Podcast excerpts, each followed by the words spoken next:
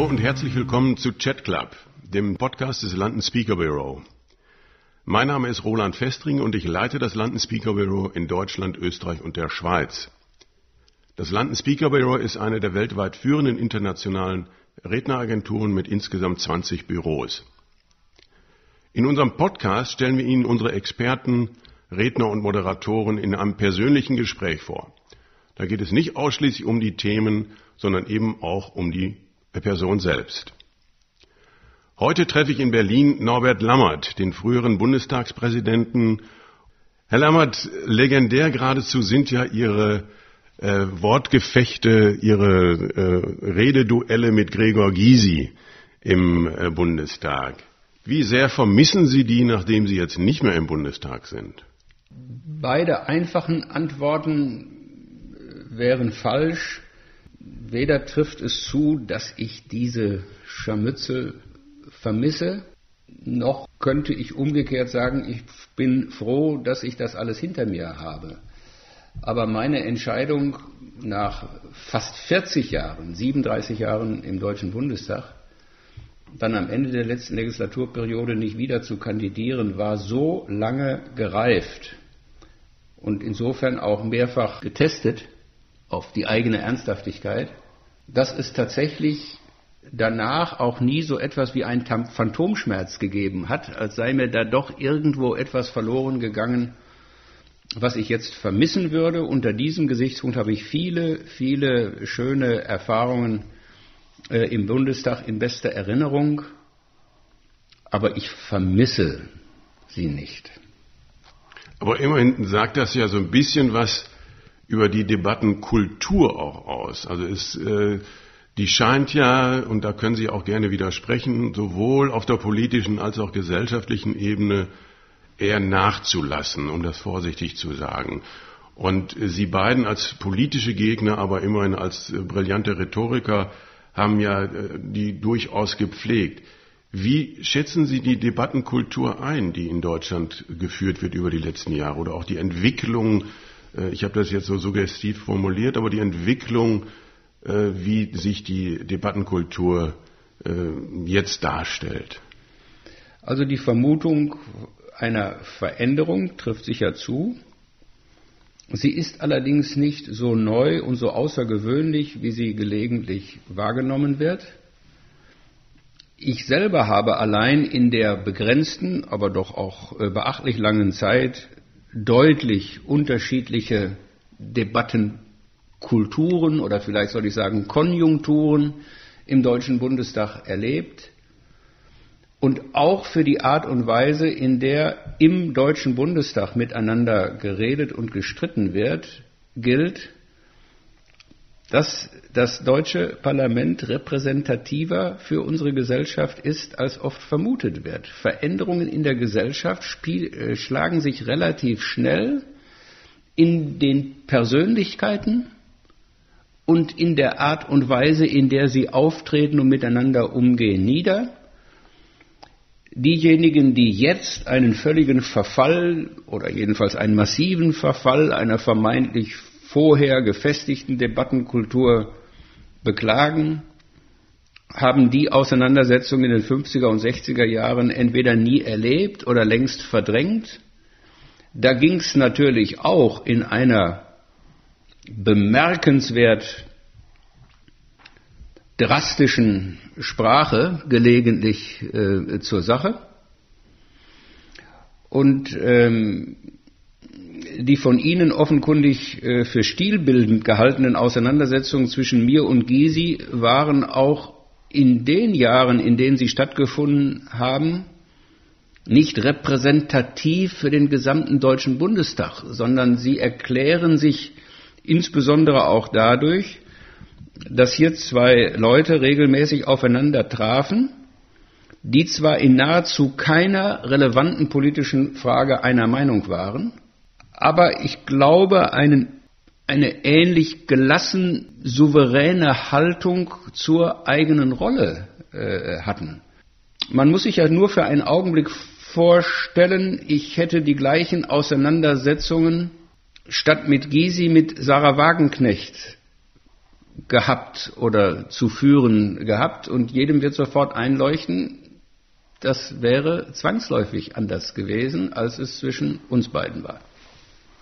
Also das ist ja, ist ja ein interessanter Aspekt, weil äh, da kann man sich ja jetzt einiges zu ausmalen, wie das im Zweifel äh, ausgefallen wäre und äh, welche Ressentiments und welche Vorurteile man dann gleich auch äh, zu Rate gezogen hätte. Aber der, der eine Punkt, wo meines Erachtens heutzutage doch ganz stark auch der Toleranzgedanke, der ja ganz offenbar auch in Ihrem Verhältnis äh, ganz entscheidend war, äh, wo der Toleranzgedanke zumindest zu hinterfragen ist, ist ja in der Sprache, mit der, zu der Sie ja auch eine sehr enge Bindung haben. Also ganz konkret, was halten Sie denn jetzt von der Gendersprache, dass, dass gegendert wird und äh, das quasi schon im öffentlich-rechtlichen Rundfunk verpflichtend ist?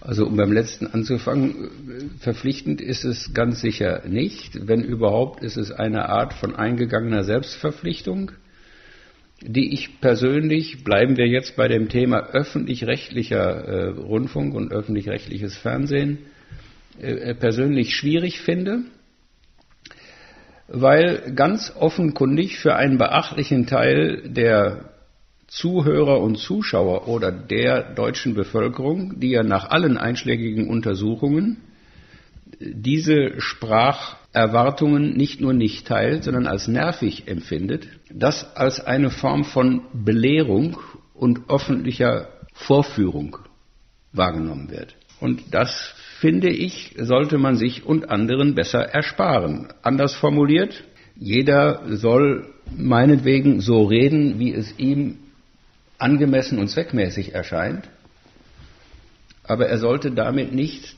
den volkspädagogischen Anspruch verbinden, dass seine Wahrnehmung der angemessenen sprachlichen Umgangsformen auch der einzig mögliche sei. Und diese Neigung ist ähm, nicht nur in Deutschland, aber auch in Deutschland seit geraumer Zeit nicht nur mit Blick auf das Gendern zu beobachten. Die ja erkennbar abwegige Behauptung, man dürfe in Deutschland nicht mehr sagen, was man denke, erklärt sich schlicht durch den Umstand, dass die Leute nicht mehr ertragen, dass zu der Meinung, die sie haben, eine gegenteilige Meinung auch vorgetragen werden darf. Was wiederum genau auf diese Vermutung hinausläuft, ich habe nicht nur ein Recht auf meine eigene Meinung, natürlich, ganz selbstverständlich, sondern meine Meinung ist die einzig vernünftige, womöglich einzig denkbare. Dieser Anspruch ist maßlos, ist absurd und äh, er befördert ganz sicher keine Debattenkultur, die diesen Namen verdient. Also durchaus eine, eine Diskussion zum Thema Toleranz. wo führt das hin? Also ich meine, wir haben das ja im, im Bundestag, äh, gibt es ja dann auch ganz starke Vertreter, äh, denen man ja sicherlich das Recht einräumt, so zu sprechen, wie sie möchten, wie Sie es auch gesagt haben.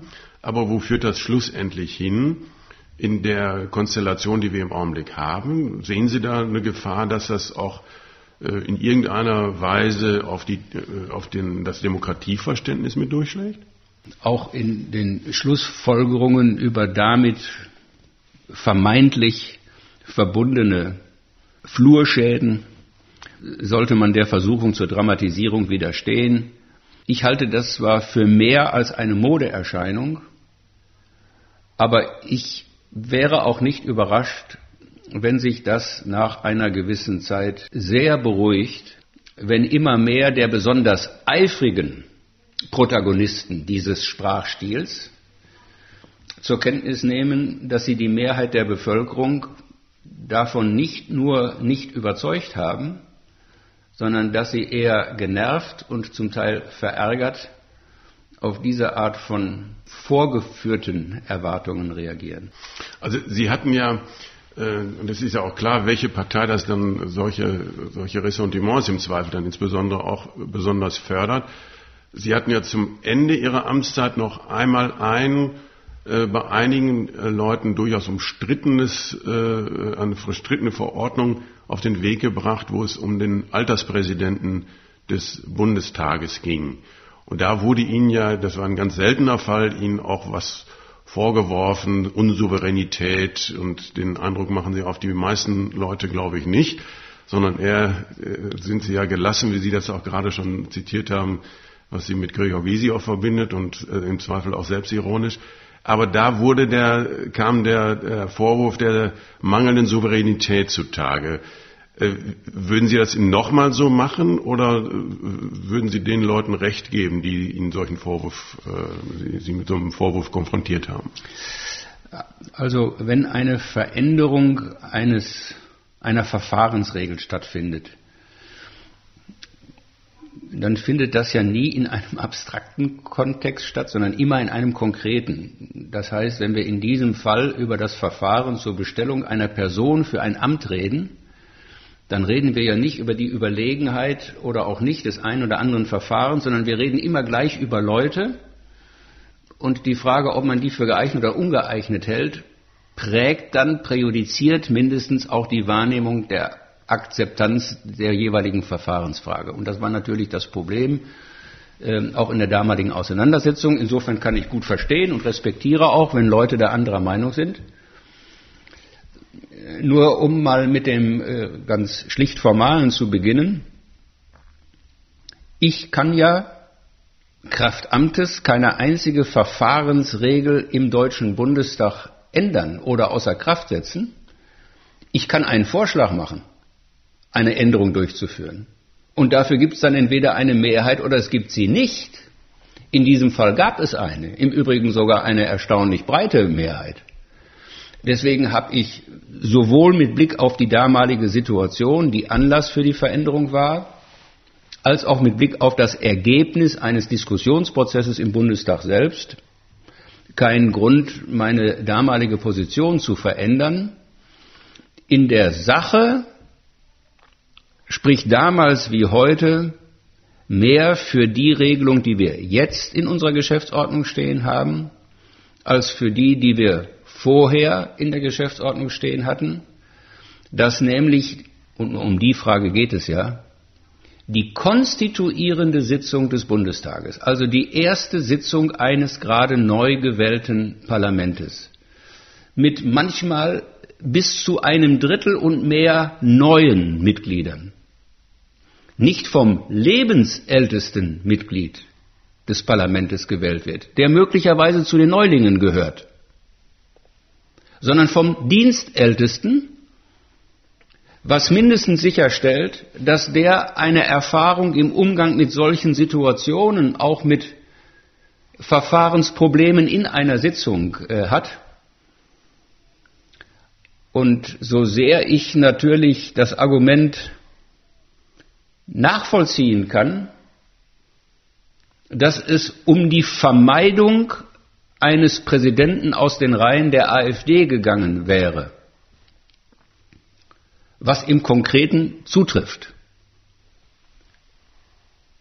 So sehr gilt unabhängig vom konkreten Fall, dass die jetzt gefundene Regelung doch sicher sachgerechter ist als die frühere, dass man nämlich nicht die Zufälligkeit, wer der Lebensälteste ist, sondern die Sach bezogene Auswahl, wer ist am längsten dabei?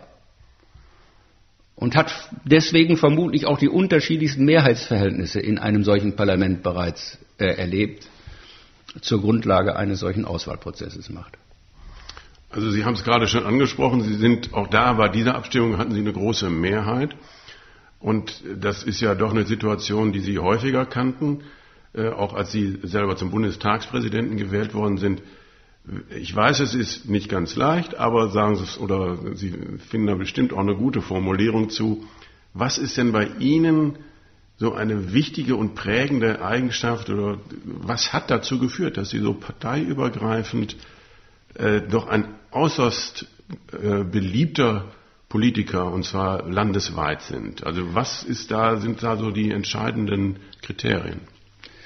Also die Frage können andere ganz sicher authentischer beantworten als ich. Was mir die eigene Amtsführung sehr erleichtert hat, ist eine, glaube ich, natürliche, vielleicht geradezu genetische Begabung zur Überparteilichkeit.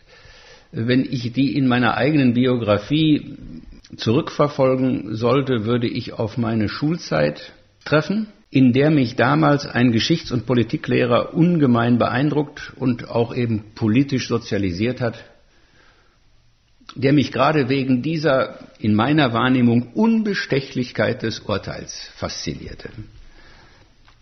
Das war ein bekennender Wähler. Er sagte, ich werde ganz sicher nie in meinem Leben mein Wahlrecht nicht in Anspruch nehmen.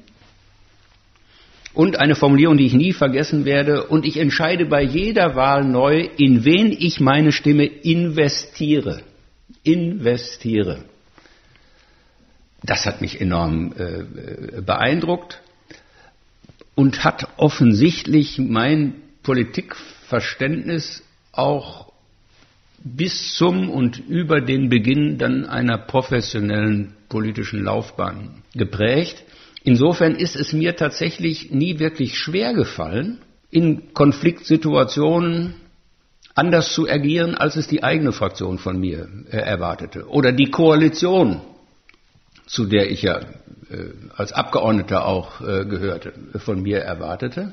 Und äh, dass im Übrigen ein Parlamentspräsident sich weniger darum kümmern muss, dass die Mehrheit sich durchsetzen kann. Die setzt sich am Ende immer durch sondern dass er sich darum kümmern muss, dass Minderheiten, dass einzelne Abgeordnete ihre Rechte wahrnehmen können und nicht von Mehrheiten untergeflücht werden. Das ist für mich eine beinahe eherne Regel für jeden Parlamentspräsidenten, woher auch immer er kommen mag. Und jetzt haben Sie den Geschichtslehrer erwähnt und der war es dann schlussendlich auch, der entscheidenden Einfluss genommen hat, dass Sie überhaupt in die Politik gegangen sind, oder? Naja, also äh, der hat mich da nicht an der Hand genommen und sozusagen ins Immatrikulationsbüro meiner heimischen Universität äh, geführt.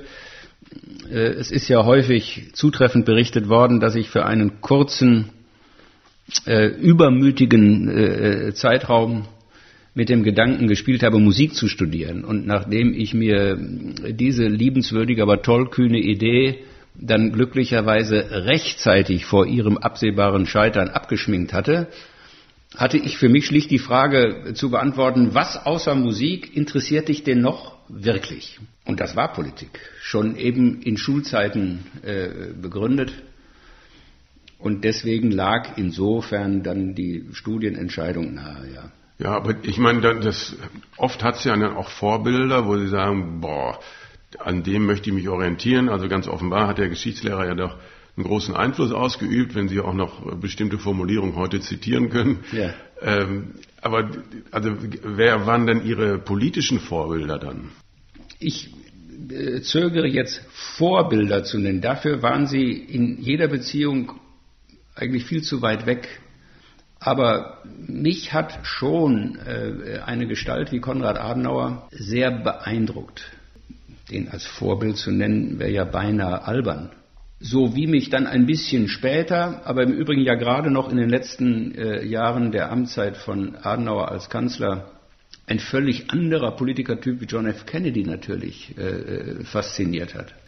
Ähm, mich hat als junger Student in meinen ersten äh, Semestern des Soziologiestudiums die Lektüre von Max Weber nicht nur beeindruckt, sondern beinahe matt gesetzt, weil ich den Eindruck äh, hatte, alles, was in diesem Fach Relevantes zu sagen ist, ist nun gesagt. Punkt.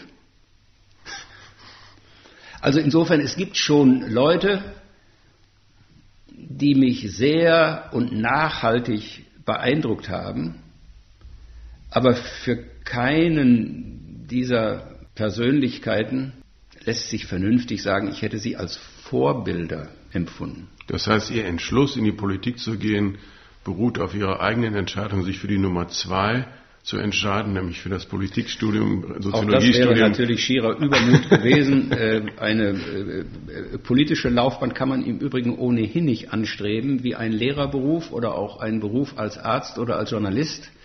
Denn selbst wenn man diese feste Absicht hat, hängt von so vielen auch gar nicht direkt beeinflussbaren Bedingungen ab, ob sich diese Vorstellung am Ende realisieren lässt. als ich begonnen habe, Sozialwissenschaften mit dem Schwerpunkt Politikwissenschaft ähm, äh, zu machen, war für mich völlig offen, ob das in eine eher theoretische, analytische oder in eine praktische äh, Tätigkeit münden würde. Und es hätte auch gut sein können und hat am Ende auch an konkreten Umständen gelegen, dass ich in der Hochschule äh, geblieben wäre. Also das Dozierende, das haben Sie auch praktiziert. Sie waren ja relativ lange Zeit Dozent als äh, Freiberufler sozusagen unterwegs, also immer selbstständig. Ähm, was war das für ein Leben? Ich meine, Sie waren ja, ja immer auch Abgeordneter nebenbei fast, ne? Ja, die Reihenfolge war äh, eigentlich umgekehrt. Ähm, als ich nach äh, dem frühen Ende meines äh, Studiums dann über ein Promotionsstipendium die Möglichkeit hatte, mich mit einem äh, äh konkreten äh, Projekt etwas intensiver zu beschäftigen und gleichzeitig nicht nach dem Diplom in eine nächste erste Vollzeit-Berufstätigkeit äh, wechseln musste, hat sich während dieser äh, Zeit schon wiederum eine der vielen Zufälle des Lebens eine Nachfrage nach Vortragstätigkeiten ergeben, die für mich zunächst mal eine schöne ergänzende Nebeneinnahme neben meinem kargen Stipendium waren, aber auch nach Ende dann dieser ähm, äh, Stipendiumszeit mich nicht unter den Druck setzten, sofort nun aber schleunigst in eine fest angestellte Tätigkeit äh, äh, zu wechseln. Und äh, deswegen bin ich dann tatsächlich ähm, oder habe ich manche konkreten Angebote äh, nicht wahrgenommen in der nicht völlig wirklichkeitsfremden Vorstellung, es müsse ja auch nicht unbedingt sein, es gehe auch äh, anders, bis ich dann ähm, auch wieder in vergleichsweise jungen Jahren ähm, 1980 in den Bundestag gewählt wurde und danach ist dann für eine Weile noch das eine parallel zum anderen äh, verlaufen, aber je mehr man dann auch in Ämter und Funktionen hineinwächst oder berufen wird, desto mehr verdrängt das rein zeitlich alle anderen denkbaren Beschäftigungen. Und als Sie dann zum ersten Mal in den Bundestag kamen, wie muss man sich das vorstellen? Also äh, natürlich habe ich mir auch schon mal vorgestellt, wie wäre das, wenn ich Abgeordneter wäre? Wie war das für Sie? Was hatten Sie für ein Ziel? Hat man dann ein Ziel oder ist man jetzt erstmal einfach froh, mit dabei zu sein? Oder ist das dann gleich wie bei Herrn Schröder, dass Sie rüberrennen zum Bundeskanzleramt und sagen, da will ich rein? Das ist natürlich ein sehr konkretes Ziel. Also was war, war Ihr Ziel? Was war Ihre Vorstellung? Was wollten Sie erreichen? Ähm, ich glaube, dass sogar Gerhard Schröder und ich im gleichen Jahr in den Deutschen Bundestag ähm, äh, gewählt worden sind. 1980 bin mir da nicht jetzt ganz sicher. Ähm, jedenfalls haben wir uns nicht an dem berühmten Zaun äh, getroffen, schon gar nicht darum gestritten, wer daran zuerst rütteln dürfe. Eine solche Vorstellung habe ich auch nicht gehabt. Wenn ich denn überhaupt eine Vorstellung hatte, dann war es die, dass ich voraussichtlich zwei, wenn es gut geht, drei Legislaturperioden dem Bundestag angehören würde und danach in eine offene neue Berufstätigkeit wechseln oder zurückkehren müsste. Die statistische Durchschnittsdauer der Mitgliedschaft im Deutschen Bundestag ist acht bis zehn Jahre. Das heißt, das also die Ziel Vorstellung, haben Sie nicht erreicht. Nein, das habe ich nicht erreicht. Ähm, ich wäre auch übertrieben zu sagen, wenn es das, dass das mein Ziel gewesen wäre. Nur es war meine Erwartung zu glauben, wenn man mit 30 in den Bundestag gewählt wird, erreiche man in diesem Gremium das Pensionsalter, ist eine ziemlich abwegige, weil extrem selten mögliche Perspektive. Und schon gar nicht hatte ich eine Karriereplanung. Also das ist dann äh, am Ende und sicher auch als Höhepunkt in das Präsidium des Bundestages führen würde, war natürlich nicht absehbar, hängt aber schon mit Präferenzen zusammen, die sich dann im Laufe dieser langen Zeit bei mir gebildet haben. Deswegen habe ich, als diese Frage anstand, der damaligen ähm, Kanzler, Parteivorsitzenden und Kanzlerkandidatin auch abgesagt, hört sich jetzt auch schon eine Spur zu äh, ultimativ an, äh, als Kulturstaatsminister in ihr Kabinett zu gehen und habe gesagt, ich bliebe lieber im Parlament. Meine Rolle ist, glaube ich, eher diese. Und dazu hatten auch meine Erfahrungen als parlamentarischer Staatssekretär in verschiedenen Ministerien in der Amtszeit von Helmut Kohl sehr beigetragen, die ich gerne wahrgenommen habe. Aber in der Zeit ist mir eigentlich noch deutlicher geworden als äh, davor, dass ich von meinen Interessen, vielleicht auch Veranlagungen und Begabungen eher Parlamentarier und nicht Minister bin. Wobei Sie ja quasi stellvertretender Minister waren, oder ist man ja, das ja. nicht als parlamentarischer Staatssekretär? Darüber gibt es interessante Diskussionen sowohl unter Betroffenen wie in der wissenschaftlichen Literatur. In der Hierarchie eines Ministeriums spielen die beamteten Staatssekretäre in der Regel eine prominentere Rolle als die parlamentarischen Staatssekretäre. In der Außenwahrnehmung ist es tendenziell eher äh, umgekehrt, weil sich da bei öffentlichen Terminen, welcher Art auch immer, Minister wohl eher durch ihre parlamentarischen Staatssekretäre vertreten lassen als durch Beamte.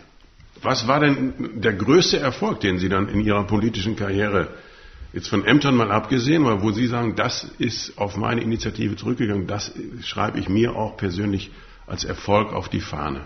Naja, es gibt nichts, was man da äh, sozusagen ohne das Mitwirken anderer erreichen äh, könnte.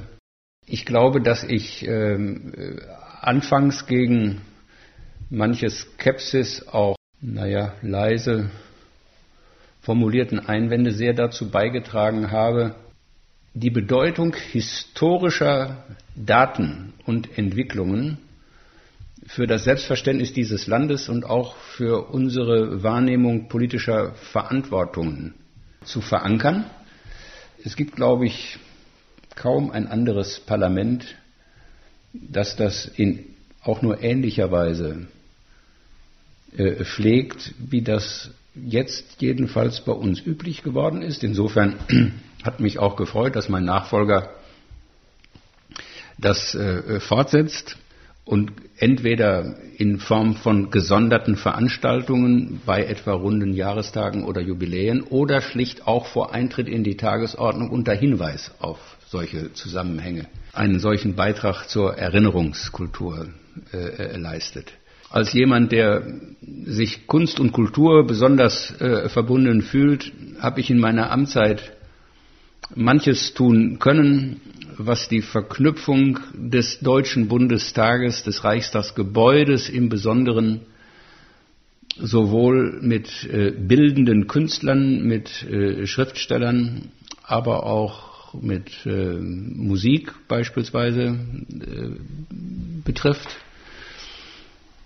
Das buchstäblich als eine meiner allerletzte äh, Amtshandlung der grandiose Birkenau-Zyklus von Gerhard Richter. In einer der beiden Versionen, die er davon erstellt hat, nun im Foyer des Reichstagsgebäudes seinen Platz gefunden hat, genau gegenüber der Paraphrase der Nationalflagge, die Gerhard Richter damals für dieses Foyer im Zusammenhang mit, den, mit dem Umbau des Reichstagsgebäudes von Norman Foster entwickelt hatte. Gut, das sind vielleicht so äh Beispiele, von denen man sagen kann, das hätte nicht stattgefunden, wenn ich dann nicht im Amt gewesen wäre. Aber für die großen politischen Ereignisse dieses Landes, für den Fall der Berliner Mauer, war ich nicht ursächlich verantwortlich. Das wird ja noch untersucht, oder? Und ich habe dem auch nachweislich nicht im Wege gestanden. Sie haben vorhin schon erwähnt, dass Sie bei vielen politischen Entscheidungen allerdings auch die eigene Fraktion und die eigene Linie immer auch in Frage gestellt haben. Das hat sich ja dann äh, in, zu ihrer Präsidentenzeit auch dadurch gezeigt, dass sie nicht davor äh, zurückgeschreckt sind, Parteikollegen, auch sehr prominente Parteikollegen, mal an die Geschäftsordnung zu erinnern. Wie kommt denn sowas an? Also wie wird denn sowas nachher diskutiert? Was mussten Sie sich da anhören? Also vielleicht darf ich noch kurz ergänzen für die Zuhörer, die das im Zweifel auch nicht wissen. Äh, also Herr Lammert hat ja durchaus einmal bei äh, Frau Merkel und Herrn Kauder bei einem quasi oder offenbar privat geführten Gespräch im Bundestag daran die Geschäftsordnung erinnert und äh, Ruhe erbeten, aber genauso auch andere natürlich. und hat, das wird in der Presse auch immer mal wieder zitiert, Frau Merkel als Hüter der parlamentarischen Souveränität äh, immer auch wieder genervt. Ja, aber wie wird sowas denn anschließend diskutiert? Na, also es mag an der einen oder anderen Stelle eine äh, Verblüffung gegeben haben, weil man das äh, so nicht gewohnt war. Aber beanstandet hat das niemand, schon gar nicht ernsthaft, weil eigentlich unabhängig davon, ob man sich davon jetzt in irgendeiner Weise betroffen fühlte, ja auch kein vernünftiges Argument dagegen äh, vorzutragen war. Ganz im Gegenteil, wenn eine der selbstverständlichen Aufgaben eines sitzungsleitenden Präsidenten darin besteht, die ordnungsgemäße Durchführung der Sitzung sicherzustellen, dann kann doch für mögliche Beeinträchtigungen des Ablaufs der Sitzung keine Rolle spielen, ob sie von einem unbekannten Hinterbänkler oder von einem prominenten Mitglied der Bundesregierung ausgehen.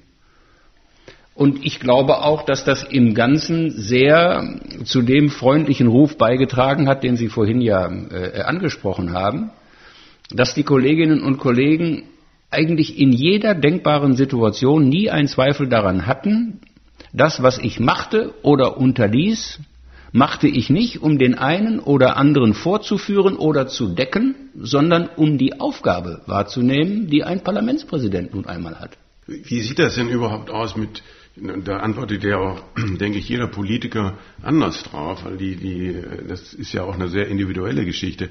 Mit politischen Freundschaften, gibt es die überhaupt? Werden die dann durch bestimmte Maßnahmen auch äh, besonders äh, beeinflusst oder ist es eher so, dass es auch sich primär auf der menschlichen Ebene abspielt, weil äh, wir haben vorhin schon die Debattenkultur in den 60er Jahren äh, und 70er Jahren angesprochen. Äh, als meine Tante mir erzählte, wenn Schmidt und Strauß sich da wie die Verrückten kebbeln, haben die aber kein Problem, anschließend Bier zu trinken, weil die sich dennoch schätzen. Das habe ich gar nicht geglaubt, weil ich gedacht habe, wer sich solche Sachen an den Kopf wirft, der redet außerhalb des Parlaments überhaupt nicht miteinander. Mhm. Aber wie sieht das mit politischen Freundschaften aus? Also wenn Sie jetzt die Frage nach politischen Freundschaften als Unterschied zu nicht politischen Freundschaften meinen, dann gibt es natürlich solche in der Politik entstehenden, wachsenden Freundschaften, die sich vor allen Dingen durch langjährige gemeinsame Tätigkeit in bestimmten Gremien oder Institutionen äh, ergeben, die aber in aller Regel doch einen stärkeren Zweckcharakter haben und nicht eine unabhängig von solchen Zusammenhängen tiefe wechselseitige Sympathie zum Ausdruck bringen müssen. Deswegen entstehen in der Politik auch selten Freundschaften, die nicht politische Freundschaften sind. Aber es kommt vor, und vor allen Dingen darf man sich auch ein Parlament nicht völlig anders vorstellen, was diesen Aspekt betrifft, als ein Betrieb oder ein Unternehmen, wo man auch mit vielen Leuten zu tun hat, von denen man manche sympathisch findet und manche weniger sympathisch, manche vielleicht auch schwer erträglich.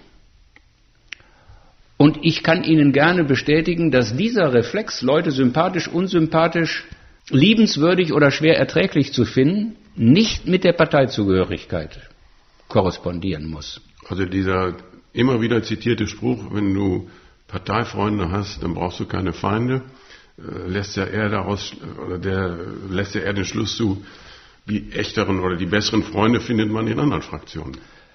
Das wäre wieder eine der äh, beliebten voreiligen Verallgemeinerungen. Ähm, aber natürlich habe auch ich im Laufe äh, von beinahe vier Jahrzehnten manche eindrucksvolle Persönlichkeiten in anderen Parteien und Fraktionen kennengelernt, von denen ich mit dem einen oder anderen lieber in den Urlaub fahren würde als mit dem einen oder anderen Parteifreund. Also jetzt wechseln wir mal ganz radikal das Thema. Sie sind ja, äh, ich darf das so sagen, Sie sind ja quasi die für mich so eine echte Ausgeburt an Bodenständigkeit. Sie sind Bochumer durch und durch. Sie sind äh, ja im Ruhrpott aufgewachsen und äh, also da, die haben ja auch eine bestimmte Mentalität im Ruhrpott, aber sie haben, äh, sind sehr ortsverbunden und gelten als ja, beständig, belesen, integer. Jetzt ist die Frage, wo gibt es da einen Bruch? Also es gibt ja in jedem Leben, in jeder Biografie gibt es ja irgendwo einen Bruch. Äh, selbst Leonard Cohen hat darüber ja mal ein Lied geschrieben, There's a Crack in Everything. Aber irgendwo, äh, ob das jetzt mal in der Biografie war, wo Dinge völlig anders gelaufen sind, die sie, wie sie sich vorgestellt haben, äh, wo gibt es da einen Bruch? Das sieht alles so wirklich sicher und geradezu idyllisch aus. Sie selber kommen aus einer Familie mit sieben Kindern, haben eine Familie mit vier Kindern, wohnen seit, äh, ja, seitdem sie geboren sind in Bochum, wie schon gesagt. Also wo ist da sozusagen der Bruch, den Sie selber sehen? Oder gibt es gar keinen? Also mit einem ernsthaften Bruch kann ich Ihnen jetzt auch bei kürzerem Nachdenken nicht dienen. Die größten Erschütterungen meines Lebens habe ich in den Turbulenzen mit meinem Heimatverein VfL Bochum äh, erlebt.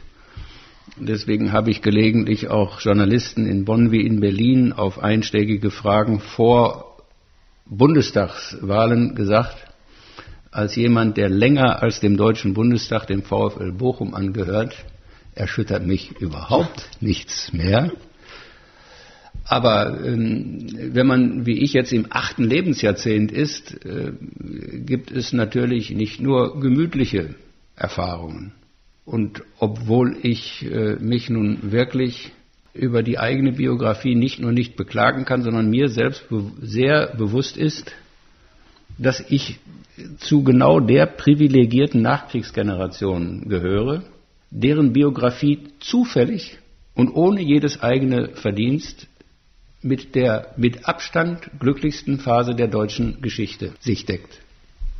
Gibt es im privaten, im beruflichen natürlich neben vielen beglückenden Erfahrungen gelegentlich auch ärgerliche. Das ist aber so unvermeidlich und so normal, dass ich gar nicht auf die Idee käme, das in die Nähe von Brüchen zu rücken.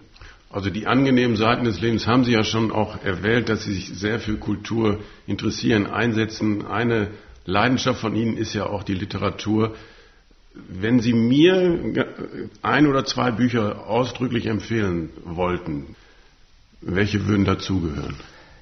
Also ganz sicher äh, würde immer bei mir für jemanden, äh, der sich jedenfalls auch für Politik interessiert, äh, Max Weber dazugehören.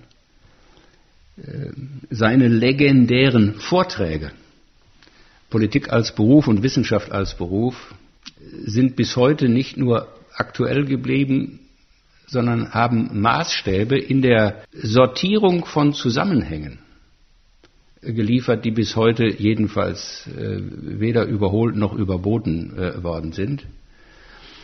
Äh, ich selber habe vor äh, zwei, drei Jahren ganz zufällig einen schmalen Band mit einem Essay, großem Essay von Hans Magnus Enzensberger unter dem Titel Die große Wanderung vorgefunden, in der er sich mit Migrationserfahrungen in der Geschichte, nicht nur in der deutschen Geschichte auseinandersetzt. Das ist das Beste, was ich zum Thema Umgang mit Zuwanderung je gelesen äh, habe.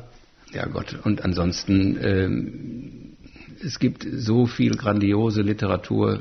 Äh, ich äh, selber mit möglicherweise gelegentlich problematischen Folgen für den eigenen Sprachstil habe schon als Penäler mich in das ja auch übersichtliche Gesamtwerk von Heinrich von Kleist gestürzt, bei dem ich sowohl der Stoff, er war ja ein sehr politischer Autor, bei dem die Frage sozusagen Preußen und Deutschland und Verhältnis zu den Nachbarn immer eine riesige Rolle äh, spielte und die Frage Verhältnis des, des, der eigenen Person, ich sozusagen zum Rest der Welt, zur Gesellschaft oder von den zeitgenössischen Autoren jetzt einen von vielen Navid Kermani. Da kommt im Übrigen äh, diese Verbindung von Veränderung einer Gesellschaft durch Zuwanderung und gleichzeitiger äh, bemerkenswerter Identifizierung mit dieser Gesellschaft und ihrer Sprache und ihrer Kultur in einer besonders eindrucksvollen Weise zum Ausdruck. von, von den vielen äh, grandiosen Romanen, äh, Essays, ähm, äh, die er geschrieben hat, würde ich eine ganz schmale besonders empfehlen mit dem Titel Wer sind wir? Wo er sich mit der Frage auseinandersetzt, wen meinen wir eigentlich, wenn wir ständig sagen, wir müssen das und das. Wir sind für dies und jenes handeln. Wer ist eigentlich gemeint, wenn wir von wir reden? Grandioses Buch. Also mit, mit der im Übrigen bemerkenswerten äh, äh, Formulierung, die ich immer wieder gerne zitiere, Navid Kermani, ich weigere mich, mich auf eine einzelne Identität reduzieren zu lassen. Und sei es auch meine eigene. Grandios. Da wird in einem Satz deutlich, wie bestenfalls gut gemeint, aber wirklichkeitsfremd es ist, einen Menschen auf eine Eigenschaft reduzieren zu wollen. Natürlich prägt den Unterschied, ob man Mann oder Frau ist, die eigene Identität. Aber die Frage, ob er alt oder jung ist, ist nicht weniger prägend für die Identität. Ob man sich, was wiederum Kermani und mich miteinander verbindet, für Fußball interessiert oder nicht und dies wenigstens über ein halbes Wochenende je nach Ergebnis des eigenen Fußballvereins erschüttern kann, mag Einfluss sozusagen auf das eigene Lebensgefühl haben, ob jemand religiös ist oder nicht, welche Rolle das für ihn spielt. All dies sind Bestandteile der jeweils eigenen Identität, was im Übrigen zu unserem früheren Gesprächsgegenstand Gender wieder die Maßlosigkeit eines Anspruches illustriert, eine bestimmte Eigenschaft für die vermeintlich maßgebliche zu erklären. Also was ja jetzt zudem noch interessant ist, wo Sie Navid Karmani sagen, Sie haben ja noch eine andere Eigenschaft, die Sie mit ihm teilen. Beide waren Sie ja sehr, sehr eng auch als äh, oder sehr klar als Kandidat für das Bundespräsidentenamt in der Diskussion. Und beide haben sich es abgelehnt. Aber in die Diskussion steigen wir jetzt nicht ein, warum Sie das nicht gemacht ja. haben.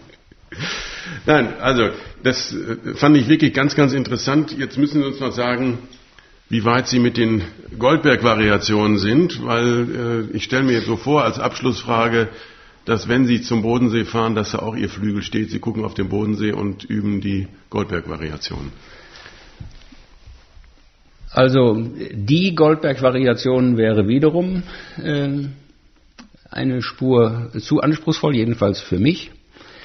Ich habe sie jahrelang überhaupt nicht mal versucht, weil sie mir äh, zu wichtig und gleichzeitig auch für mein eigenes äh, äh Vermögen entschieden zu anspruchsvoll äh, vorkamen.